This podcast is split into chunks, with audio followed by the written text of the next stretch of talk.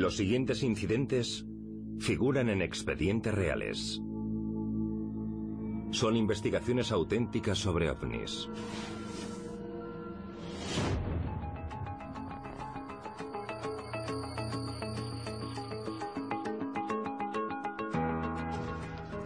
...20 de febrero de 1954... ...Palm Springs, California... ...el presidente Dwight Eisenhower ha llegado a la ciudad... ...pero su visita no estaba programada... ...y es inesperada...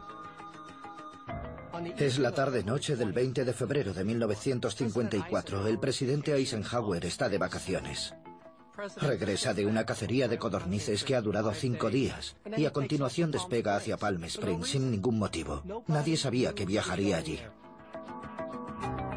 Entonces, sobre las 10 de la noche, el presidente Eisenhower desaparece. El presidente desapareció durante un periodo de 12 horas.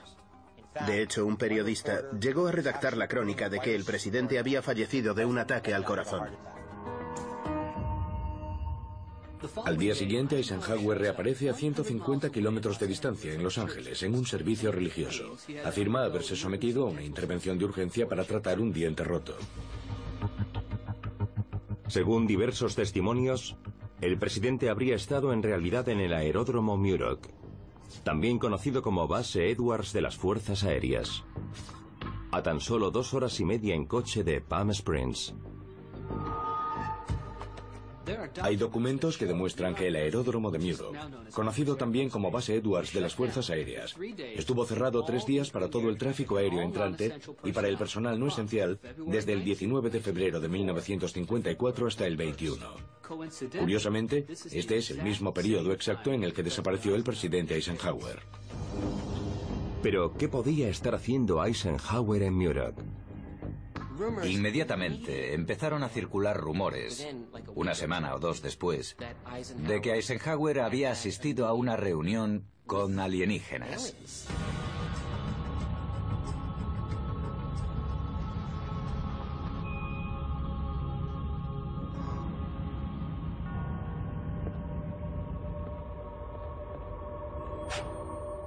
Esto se dijo en el programa de radio de un hombre llamado Frank Edwards.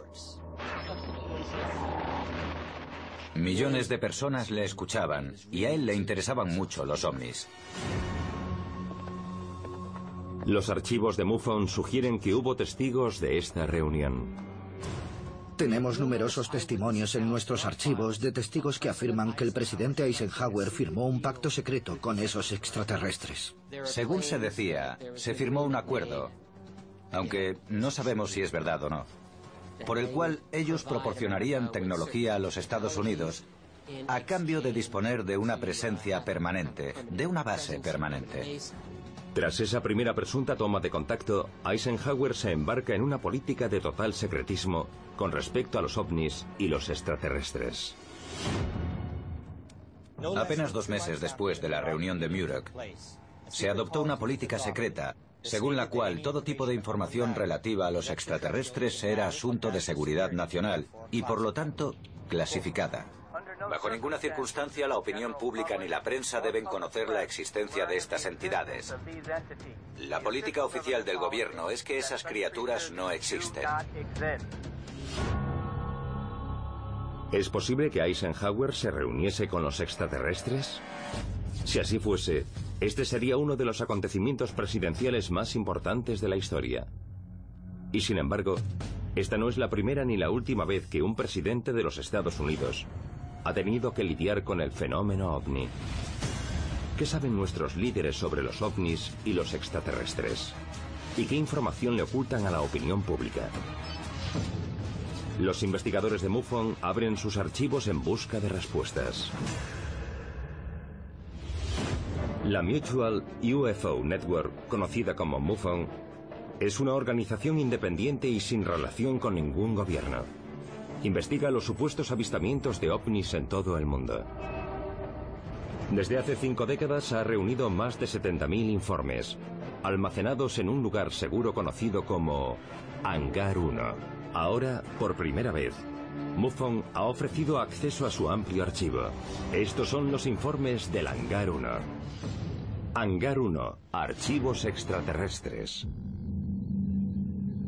Encuentros presidenciales.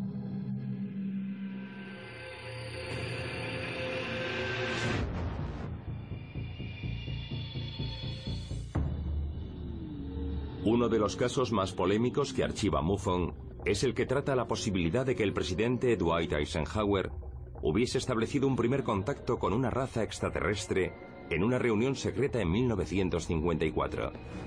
Y sin embargo, según MUFON, Eisenhower no es el primer presidente estadounidense actual que se enfrentó al fenómeno ovni. Esa distinción pertenece al presidente Harry Truman.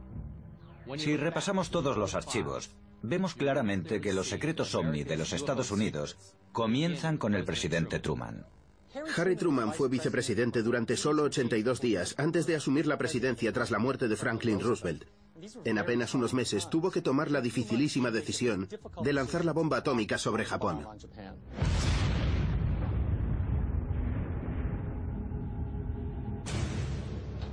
Son tiempos de conflictividad mundial y de repente Truman se ve obligado a gestionar un incidente doméstico. En el verano de 1947, un ovni se estrelló en el rancho Foster, a las afueras de Roswell. Este hecho se conoce en todo el mundo como el incidente Roswell. Roswell convierte a Truman en el primer presidente que tiene que gestionar públicamente el fenómeno ovni. El 8 de julio los periódicos informan de que las fuerzas aéreas han encontrado un platillo volante. El 9 de julio se retractan y publican que solo era un globo meteorológico de las fuerzas aéreas. Para la prensa, la historia terminó ahí. Para los ufólogos fue el comienzo de la conspiración ovni gubernamental. Con los Estados Unidos sumidos en cambios profundos, Truman decide ocultar este incidente a la opinión pública. Son los albores de la Guerra Fría. La Segunda Guerra Mundial había terminado tan solo dos años antes. El mundo entero estaba agotado. Y entonces ocurre eso. No sabemos quiénes son esos otros seres. No sabemos cuáles son sus intenciones. No sabemos nada sobre ellos salvo que no son nosotros. Es territorio desconocido. Los avistamientos ovni continúan durante toda la presidencia de Truman. En julio de 1952 se ve obligado a tomar cartas en el asunto. Un par de meses antes de que Truman abandonase el cargo, se produjeron una serie de avistamientos ovni en Washington, D.C. Se conocen como el revuelo ovni de Washington.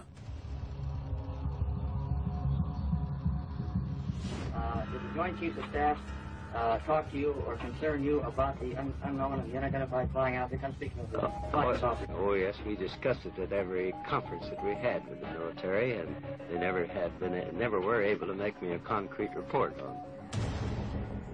Fue una noticia importante que llegó a la portada del New York Times. Desbancó a la Convención Nacional Demócrata de la primera plana. Los numerosos avistamientos ovni en las proximidades de la Casa Blanca llevaron a Truman a tomar medidas extremas. Se enviaron cazas de las fuerzas aéreas a interceptarlos. Y se dice que Truman dio la orden de derribarlos. Se trata de un suceso extremadamente importante en la historia del fenómeno ovni. Los archivos de MUFON revelan que el cuantioso número de testigos de los avistamientos de Washington obligó a Truman a constituir una comisión especial para tratar el tema ovni. Truman creó la conocida como Comisión Robertson. Era un grupo de la CIA encargado de analizar todo lo relacionado con los ovnis para decidir cómo enfocar la situación. La conclusión de la Comisión Robertson fue recomendar una campaña de educación pública para reducir el interés en el tema. Y recomendaron también controlar los grupos civiles de estudio de los ovnis.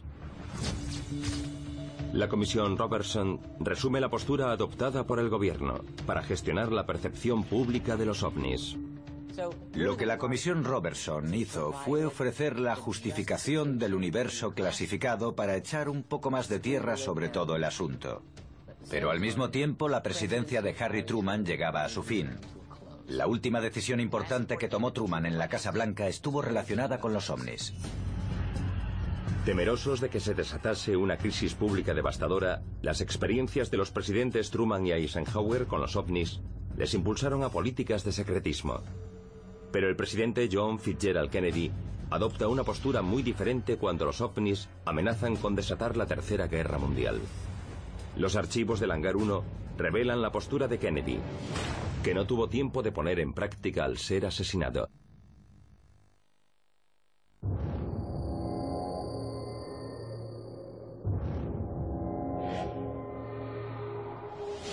En el interior del hangar 1, MUFON, la Mutual UFO Network, una red ovni, ha abierto sus 70.000 archivos, con la esperanza de descubrir un patrón que pueda revelar por fin qué saben realmente los presidentes de los Estados Unidos sobre los ovnis y los extraterrestres. Truman y Eisenhower levantaron un muro de secretismo, y no mucho después, los presidentes posteriores experimentarían dificultades para superar esas barreras.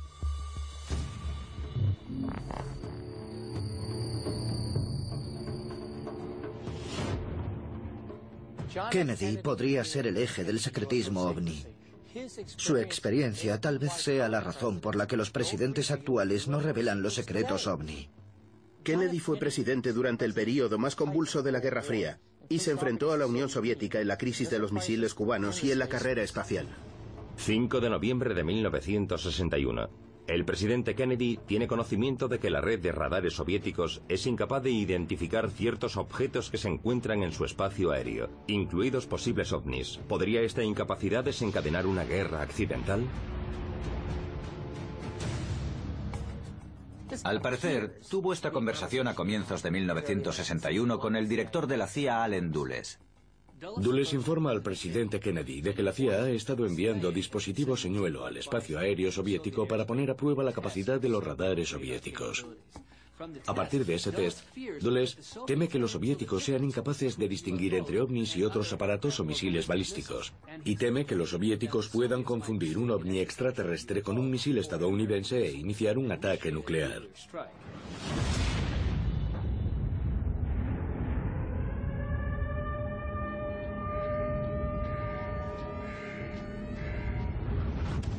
El presidente Kennedy decide contactar con su rival de la Guerra Fría, la Unión Soviética. Fue categórico en su orden de que debíamos iniciar un diálogo. No íbamos a ser aliados de los soviéticos, pero teníamos que trabajar con ellos para intentar comprender este fenómeno, para no iniciar accidentalmente una guerra. No estamos seguros de qué debatió Kennedy con los soviéticos entre 1961 y 1963, pero en 1963 ocurrió algo muy interesante. 11 de noviembre de 1963. Los soviéticos lanzan una nave espacial no tripulada, pero nunca llega a salir de la órbita terrestre. El 11 de noviembre los soviéticos lanzaron una nave espacial no tripulada llamada Cosmos 21. Su verdadera misión sigue siendo desconocida hasta la fecha. La nave nunca salió de la órbita terrestre y no sabemos por qué. Ese lanzamiento está rodeado de un enorme misterio. El día después del lanzamiento fallido, Kennedy firmó un memorando de seguridad nacional para solicitarle a la NASA que colaborase con el programa espacial soviético y envió también una orden a la CIA para combinarles a que compartiesen con los soviéticos documentos secretos relativos a los ovnis. Puede que nunca sepamos la verdad de la misión fallida de la Cosmos.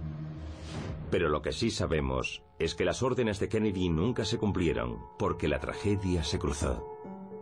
La orden del presidente Kennedy a la CIA se firmó el 12 de noviembre de 1963. Tan solo diez días después, Kennedy fue asesinado. Algunas voces afirman que una posible explicación para el asesinato de Kennedy podría estar relacionada con este deseo de compartir los secretos ovni con los soviéticos. En muchos sentidos, Kennedy era un poco rebelde respecto a un montón de asuntos frente a la élite de la seguridad nacional, incluyendo el tema ovni. La muerte del presidente Kennedy pone fin a su plan de intercambiar secretos sobre los ovnis con los soviéticos. Y sin embargo, los archivos de MUFON revelan que los ovnis siguieron causando estragos durante toda la Guerra Fría y estuvieron a punto de provocar altercados graves entre los Estados Unidos y la Unión Soviética.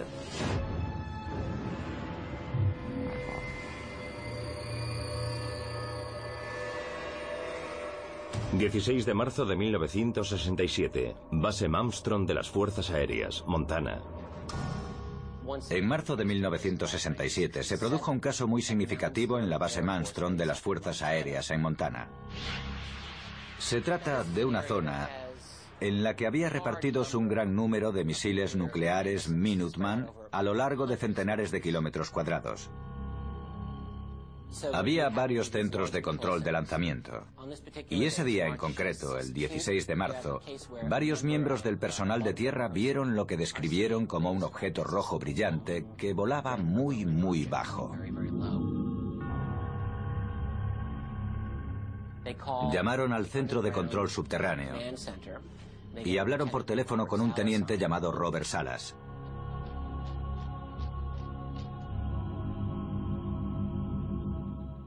Mientras Salas se dirigía a hablar con su oficial superior, todos los misiles empezaron a desactivarse. Vieron las luces.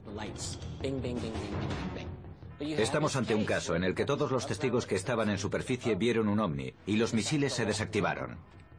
Parece razonable deducir que hay una conexión. Y este no es el único caso.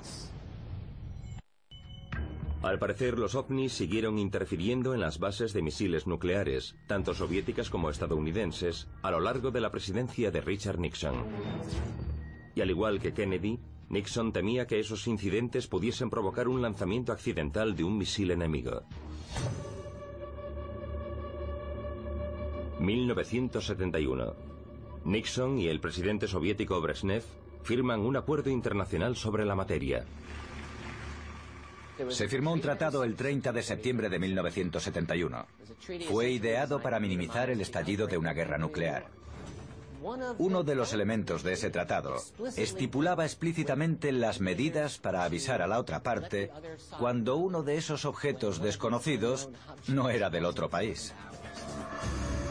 El acuerdo Nixon-Brezhnev puede que evitase un enfrentamiento nuclear accidental durante la Guerra Fría. Pero los archivos de MUFON sugieren también que lo que Nixon sabía sobre los ovnis iba mucho más allá de las amenazas de la propia Guerra Fría.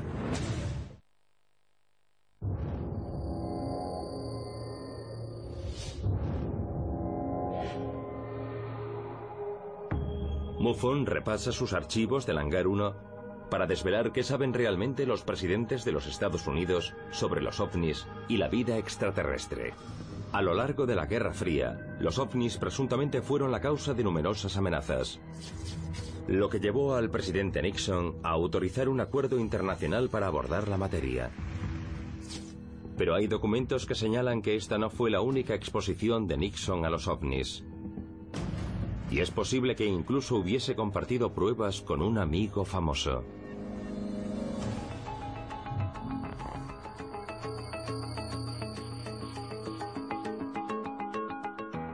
Nixon estaba fascinado con los ovnis.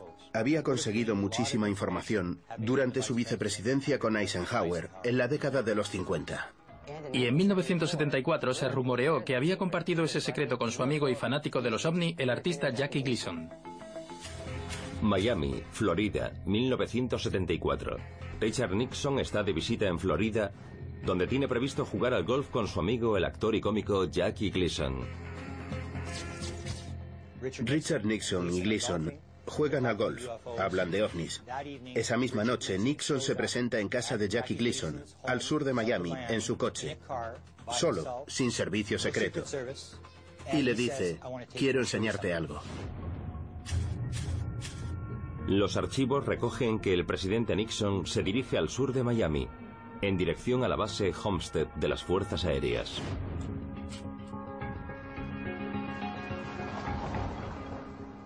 Gleason contó que cuando llegaron a la base de las Fuerzas Aéreas, un policía militar se acercó al vehículo, miró en su interior y se quedó con la boca abierta. No se podía creer quién era el conductor. Era Nixon. Hizo una señal y ambos hombres entraron. Nixon llevó a Jackie Gleason a un lugar seguro de la base, donde guardaban el material accidentado. Entraron en lo que Gleason llamó la cámara interior,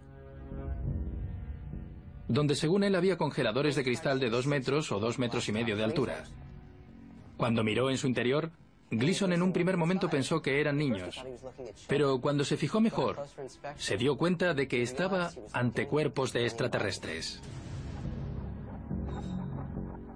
Gleason se queda sin habla. Vuelve a casa y le cuenta a su mujer de entonces lo que ha visto. Su mujer confirma la historia y declara que Gleason no comió en tres semanas. No entendía por qué no se podía revelar a la opinión pública la verdad sobre los extraterrestres.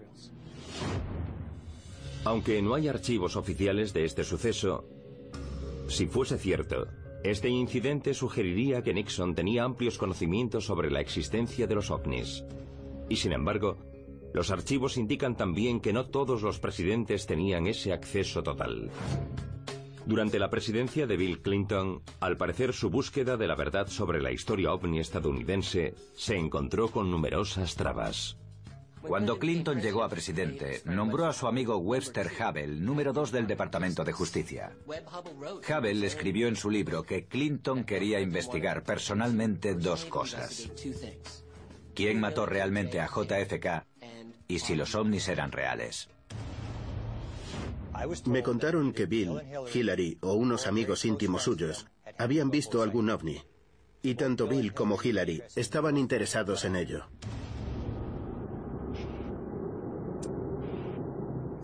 En un intento por obtener más información sobre los ovnis, Clinton aprovecha el aniversario del incidente de Roswell para reabrir el caso. Bill Clinton dio luz verde a la reinvestigación del accidente de Roswell en 1993. Las Fuerzas Aéreas le presentaron un informe en 1994 en el que se afirmaba que se había tratado de un globo. Clinton se encontró ante un callejón sin salida. Clinton pregunta concretamente a las Fuerzas Aéreas por los cadáveres presuntamente encontrados en el lugar de los hechos. Las Fuerzas Aéreas elaboran un informe final que titulan Roswell Caso Cerrado, que dice que los únicos cadáveres encontrados fueron los de los muñecos de prueba.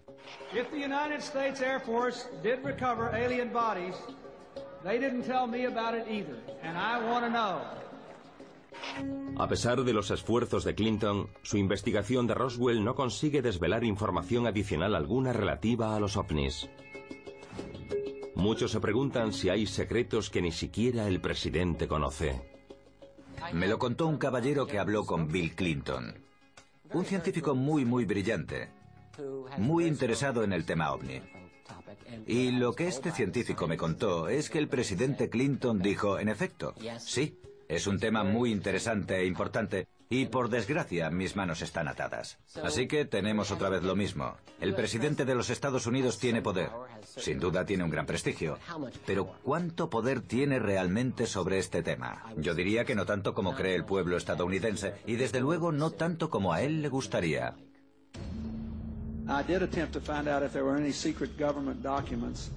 That reveal things and if there were, career person sitting around somewhere hiding these dark secrets even from elected presidents, but if so, they successfully eluded me. Los archivos del Hangar 1 sugieren que algunos presidentes podrían conocer los entresijos de los secretos de los ovnis y los alienígenas, mientras que otros los ignorarían completamente. Y sin embargo, dos presidentes recientes tuvieron un encuentro en primera persona con un ovni, en experiencias reconocidas por ambos.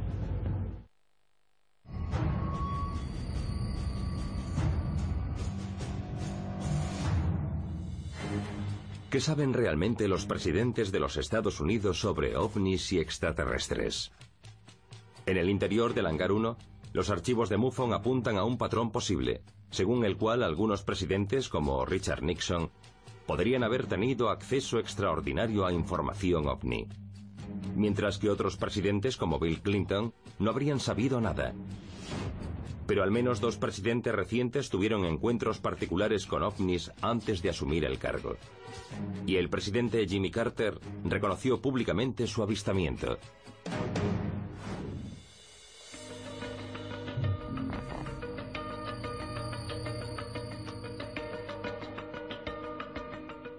Jimmy Carter es posiblemente el presidente más interesante de los Estados Unidos en lo relativo a los ovnis.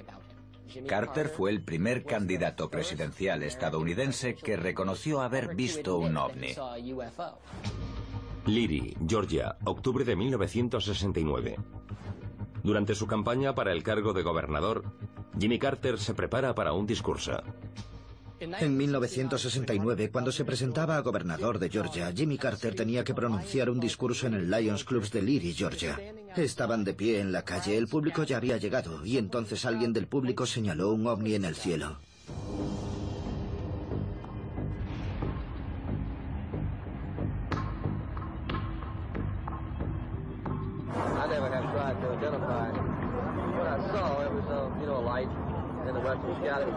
Very unique. I never seen it before. So there were about 20 of us who saw it. En 1973, el ya gobernador Jimmy Carter recibe la petición de la Comisión OVNI Internacional para que cubra un formulario OVNI. Lo hace y se convierte en el único presidente que ha firmado un documento oficial sobre un avistamiento OVNI. Carter lo ha contado muchas veces, nunca ha titubeado en su historia. Eso le hizo solidarizarse con los testigos ovni de todo el mundo. La consecuencia de su franqueza sobre este tema fue que muchas personas se acercaron a él para preguntarle, si llega a la presidencia, ¿desclasificará los archivos oficiales de las investigaciones ovni? Y Jimmy Carter, como candidato, dijo, sí, trabajaré para intentarlo.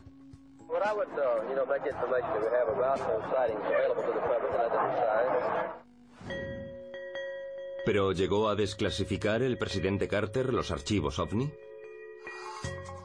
Fue elegido presidente en noviembre de 1976. Y tenemos un relato muy fiable del encuentro de Jimmy Carter con el director de la CIA, George Herbert Walker Bush. Cuando el presidente Carter resultó elegido, tuvo una reunión con el exdirector de la CIA, George Bush.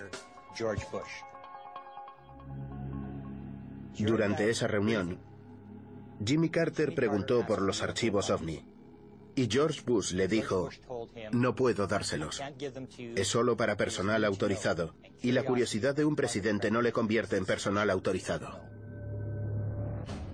Todo el año 1977, el año después de que Carter llegase a la presidencia, es un año muy interesante, porque la Casa Blanca de Jimmy Carter se inundó con miles de cartas de ciudadanos estadounidenses encantados con la posibilidad de que llegase a ser, por así decirlo, el presidente de la revelación. Algunos se preguntaban si el presidente Carter podría cumplir su promesa de campaña. Cuando Carter llegó al cargo, sí que intentó desclasificar la información ovni. Utilizó a los altos cargos de su administración para contactar con tres agencias diferentes, el FBI, la CIA y la NASA. Se encontró con un muro. El FBI le respondió que ellos no tenían nada. La NASA recibió una carta de la CIA en la que les decían que no cooperasen. Así que durante todo el verano de 1977 se estableció un diálogo entre Carter, la Casa Blanca y la NASA, que se resume en que la NASA acabó diciendo, ni hablar, no lo haremos. Y ahora sabemos que detrás de la NASA estaba la CIA, que decía, no, no, no, no, no haréis nada. Jimmy Carter parece frustrado en sus intentos de llegar al fondo de la historia ovni. Y sin embargo, a pesar de ello, la presidencia de Carter sigue siendo considerada la edad de oro de la investigación ovni. En esos años se desclasificaron miles de documentos ovni en cumplimiento de la ley de libertad de información. Más de la mitad de los documentos se hicieron públicos durante la presidencia de Jimmy Carter. Los archivos de MUFON indican que la experiencia personal ovni de Jimmy Carter le llevó a desclasificar toda la información que pudo sobre la materia. Pero Carter no fue el único presidente que tuvo un encuentro ovni antes de acceder al cargo. Siendo gobernador de California, Ronald Reagan también fue testigo de un avistamiento ovni. Vieron un objeto blanco que se movía en zigzag en su dirección. Y yo le dije, gobernador, ¿me está diciendo que cree en los ovnis? El encuentro en primera persona de Reagan con un ovni.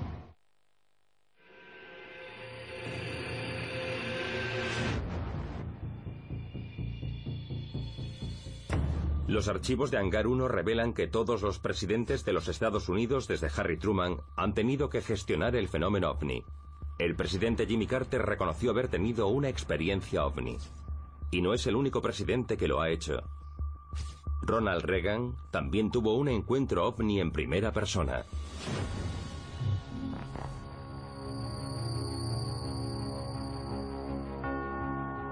Verano de 1974. El gobernador Ronald Reagan vuelve a casa tras participar en un acto de campaña. En el verano de 1974, él era el gobernador de California. Y aquel día viajaba en un pequeño avión Cessna que utilizaban para la campaña. Iba en el avión con el piloto y creo que otras dos personas.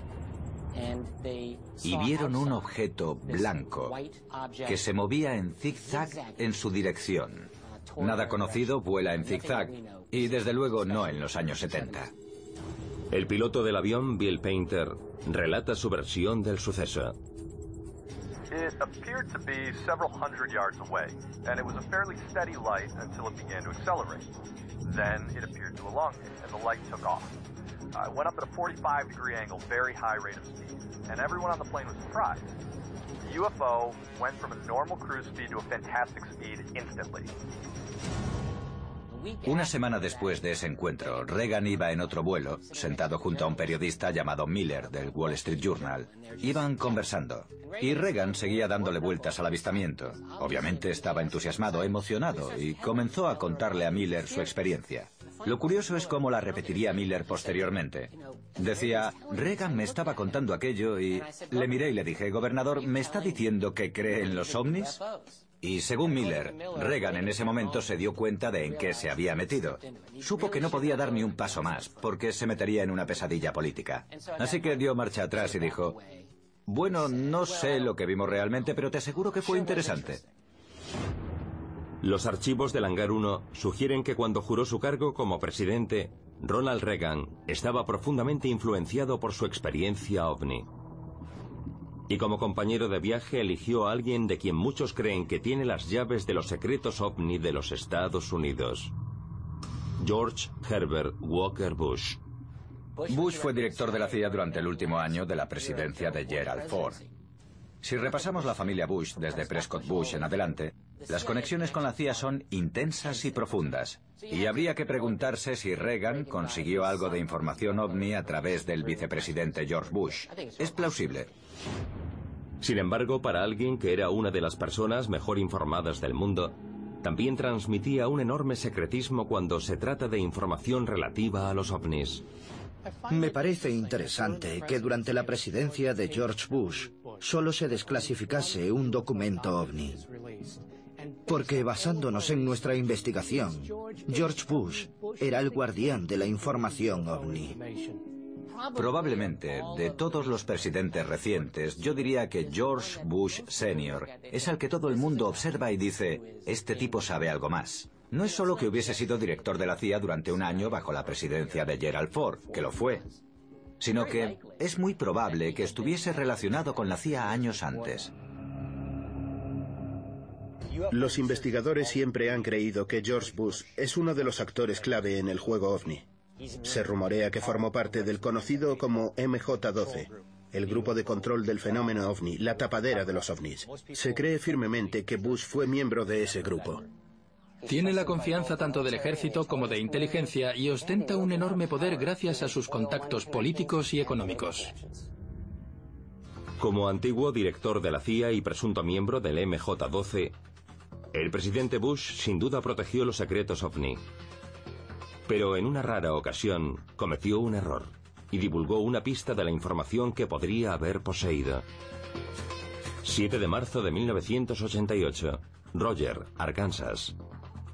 George Bush se encuentra en plena gira de campaña para las presidenciales. Bush se presentaba a presidente y tenía que dar un discurso en Arkansas. Y Charles Haffer, que llevaba una grabadora, le hizo la pregunta que les hacía a todos los candidatos a presidente. Si resulta elegido, ¿publicará los secretos ovni? George Bush Sr. le contestó, sí, lo haré. Y añadió, envíame lo que tienes. Y Charles Haffer le contestó, venga ya, usted fue director de la CIA, sabe lo que hay. Y en ese momento George Bush Sr. le dijo, sí, algo sé. Sé mucho. Las apariencias engañan. Y entre los archivos de Bush sospechamos que hay mucha información oculta sobre ovnis.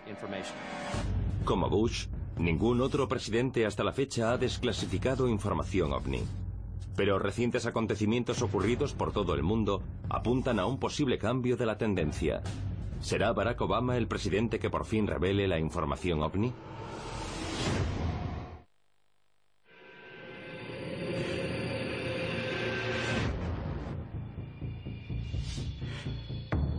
Los archivos de MUFON revelan que durante las siete últimas décadas, todos los presidentes de los Estados Unidos han tenido que enfrentarse al fenómeno ovni. Y sin embargo, parece que todavía existen documentos clasificados relativos al tema que permanecen ocultos a la opinión pública. Cuando el presidente Obama asumió el cargo, volvió la esperanza para muchos de una posible revelación de secretos ovni en el horizonte. Tras la elección de Barack Obama como presidente en noviembre de 2008, eligió como jefe de su equipo de transición para la Casa Blanca a John Podesta. Y eso era significativo para muchos investigadores OVNI porque John Podesta había sido jefe de gabinete de Bill Clinton. Podesta se había referido en público más de una vez al tema de los OVNI como un asunto válido, digno de un discurso público, sofisticado y auténtico. John Podesta habló sobre la desclasificación en el Club Nacional de Prensa en 2002 y dijo, I think it's time to open the books on questions that have remained in the dark on the question of government investigations of UFOs. We ought to do it because the American people, quite frankly, can handle the truth. El nombramiento de Podesta como jefe de transición de Obama era por fin una señal de que habría desclasificación? Creíamos que sí. Pero ya estamos en el segundo mandato de Obama y seguimos esperando. Hubo muchas predicciones que especularon con que Barack Obama sería el presidente de las revelaciones, el hombre que pondría fin a años, décadas y generaciones de secretos sobre los ovnis y revelaría la verdad. En realidad, lo que hemos visto con Barack Obama es que ha sido tan evasivo con el fenómeno ovni como todos los presidentes que hemos tenido en los últimos 50 años. El presidente Obama creó la página We the People, Nosotros el Pueblo, en la que se puede entrar para formular una pregunta que recibe una contestación de la Casa Blanca. Y cuando por fin dieron respuesta a una pregunta sobre extraterrestres, esta fue que no hay pruebas de que este planeta haya sido visitado nunca por extraterrestres y de que no hay pruebas de que exista vida inteligente en otros lugares del universo. ¿Cómo pueden hacer esa afirmación cuando hay tantos documentos, tantos testigos y tantas pruebas de lo contrario? La respuesta de la Casa Blanca a esa petición arroja serias dudas sobre la posibilidad de una desclasificación futura. Y esto suscita de nuevo la pregunta de qué saben realmente los presidentes. ¿Qué información les comunican cuando llegan al cargo que les hace adherirse a la política de secretismo ovni? Yo personalmente recibí una información de una persona con un cargo importante en la CIA que me dijo explícitamente que en junio de 1977 Jimmy Carter recibió un informe oficial sobre los ovnis. Cuando terminó la reunión, el presidente Jimmy Carter se quedó en su despacho, muy alterado, con los codos sobre la mesa y la cabeza entre las manos, y se echó a llorar. Así que lo que le contaron afectó mucho a Jimmy Carter. ¿Es posible que la información que se comunica a los presidentes sobre los ovnis les lleve a decidir que la revelación es una mala idea y un riesgo que no se puede correr? Mi impresión, tras 20 años investigando y trabajando en los archivos presidenciales, es que los presidentes saben muy bien lo que hay. Todos han asumido el secretismo, lo que me indica que cuando un presidente se presenta para el cargo, puede decir que desclasificará este asunto. Pero cuando llega a la presidencia y le informan, se da cuenta de por qué se ha montado toda la tapadera y de repente todo tiene sentido. El problema de revelar esta información es que sería un lío. Demasiado complicado. Abriría una caja de truenos excesiva para que la soportase cualquier sistema político. Muchas cosas podrían complicarse. La bolsa podría caer. El pánico. Tener que explicar las abducciones extraterrestres. Tener que enfrentarse a todas las preguntas a las que no quieren enfrentarse. Me pregunto si cuando alguien es elegido presidente tiene la idea de que hará todas las cosas con las que soñaba cuando era niño. Ya saben, hacer de su país un lugar mejor. Pero por supuesto, cuando llegan al cargo, lo que ocurre realmente es que creo que no son capaces de hacer las cosas que pensaban que podrían hacer.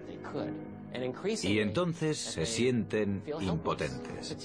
Especialmente en este misterioso problema de los ovnis y la presencia de esos seres que están en el planeta Tierra interactuando con la humanidad. Eso no significa que no vaya a ocurrir nunca. La desclasificación ocurrirá, pero solo cuando se obligue a los líderes políticos, cuando no les quede otra alternativa que reconocerlo. Una investigación de los archivos del Hangar 1 revela un patrón en lo que se refiere a la relación entre presidentes de los Estados Unidos y ovnis. Todos los presidentes, desde Harry Truman, han tenido que enfrentarse al fenómeno. Algunos presidentes han reconocido sus experiencias personales con los ovnis pero todos parecen haber abrazado a la política de secretismo. Tal vez estos secretos ovni estén destinados a permanecer guardados por siempre.